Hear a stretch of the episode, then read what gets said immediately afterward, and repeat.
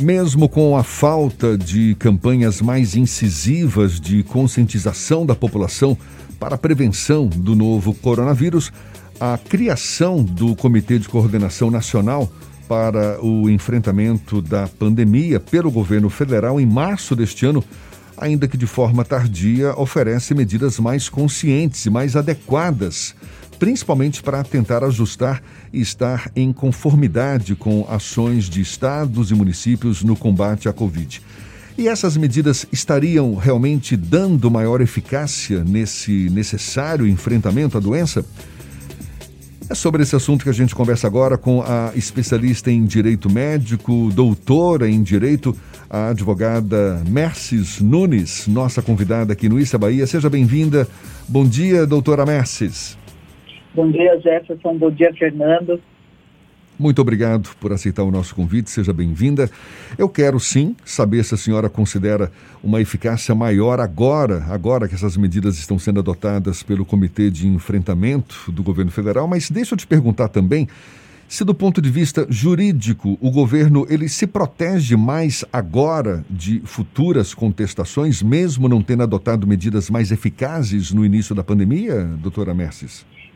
Então, essa questão da pandemia pôs o país de cabeça para baixo, né? assim como colocou o mundo todo. Uma situação nova que o mundo inteiro não sabia como lidar e nós também não. Então, eu, eu penso que desde o início, se nós tivéssemos uma coordenação única, talvez nós tivéssemos minimizado os problemas que todos temos que enfrentar e que ainda são é, num número bastante expressivo daqui para frente com toda certeza, a criação de um órgão que permite que o governo federal, estados e municípios consigam estabelecer uma linguagem única, é, vai minimizar os problemas que nós temos que enfrentar, porque o Brasil é um país de dimensões continentais e realmente não é possível, é, num, com um único gesto, com uma única ação, você conseguir trabalhar de forma que todos consigam ter acesso e entendimento. Essa questão do entendimento com as nossas regionalidades, com as nossas diferentes culturas dentro de um mesmo país, torna as coisas um pouco mais difíceis. Mas eu penso que agora o governo tem a possibilidade de trabalhar de um modo mais é, preciso, mais junto, com estados e municípios, e não acho que seja uma questão de, de mais proteção ou de menos proteção. Eu acho que trabalhar de forma unificada, só a população tem a ganhar. Nós não podemos nos esquecer que todos, governo federal e governos estaduais, olham para 2022. Então, há uma disputa muito grande, há uma politização da Covid, e isso dificultou, dificultou ainda mais esse trabalho de unificação para que a população receba o que, ela, o que é de direito dela, que é essa proteção de saúde imediata que todos nós precisamos. Pois é, o governo passa a trabalhar de forma mais uniforme com estados e municípios praticamente um ano depois do início da pandemia. Aquela pergunta que eu te fiz no início, isso exime o governo de assumir possíveis responsabilidades é, uma vez que nesse primeiro ano de combate à pandemia não foram essas mesmas medidas que estão sendo adotadas a partir de agora? Não, isso não exime nem o governo federal, nem, o governo, nem os governos estaduais. Ninguém está livre é, de responder pelas omissões ou pelas condutas consideradas inadequadas ou, que, ou insuficientes de enfrentamento da, da Covid. É, isso não torna a vida do governo, nem federal nem estadual, mais fácil.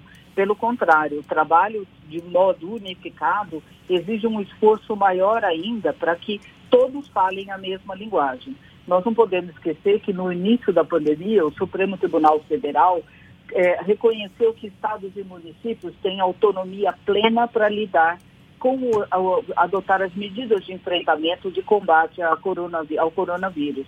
Isso significa que nós temos todos os estados e mais de 5 mil municípios pensando de forma independente. Então, cada um deles, dos governantes, dentro do âmbito das suas responsabilidades, vão ser, sim, chamados a responder mais hora, menos hora, é, pelo que fizeram ou deixaram de fazer. Quando a gente fala do direito público, da, das entidades públicas, a gente tem uma perspectiva que a senhora, inclusive, já explicitou. Mas quando nós vamos para entidades como, por exemplo, o Conselho Federal de Medicina, que em algumas situações é acusado de omissão a partir do momento que existem médicos que fazem a defesa de tratamentos cuja eficácia já foi questionada e já foi comprovada como ineficaz no tratamento da Covid-19. Esses órgãos também podem ser responsabilizados por eventuais omissões? Não, de forma alguma. O posicionamento do Conselho Federal de Medicina é um posicionamento que reconhece a autonomia do médico e, de fato, isso é uma verdade incontestável. Uh, o governante pode dizer o que ele quiser, mas é o médico que está ali de frente para o paciente que, naquele momento, vai decidir qual é a melhor conduta para tratamento daquele paciente. Então, nós não podemos esquecer que o, o, coronavírus é um vírus extremamente forte, agressivo, mas que ele tem diferentes comportamentos nos organismos das pessoas. Tem gente que tem uma consequência severa do, do, do, do enfrentamento do seu próprio organismo com o coronavírus e tem pessoas que são assintomáticas, passam pelo vírus como, e nem percebem que foram infectadas. Então, isto também permite que o médico, e só o médico, possa, diante do caso clínico na frente dele, decidir o que é o melhor tratamento para aquele paciente naquele momento. Então, o Conselho Federal de Medicina é um órgão de classe ele não é um órgão que decide o que o médico pode fazer e nem poderia, porque o médico tem plena autonomia pelo nosso Código de Ética Médica e no mundo inteiro é assim, o médico tem plena autonomia de decidir o tratamento que ele vai é, recomendar e orientar para o paciente dele. A gente teve três casos em Manaus que chamaram bastante atenção, que foi o uso da cloroquina como é, de maneira inalatória.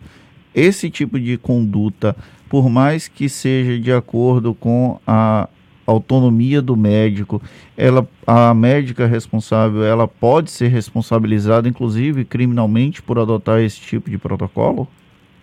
É, o Conselho Federal de Medicina é, permitiu o uso off-label é, de medicamentos para tratamento da, do coronavírus. Isto, de novo, o Conselho Federal de Medicina acentuou que isso é uma decisão do médico.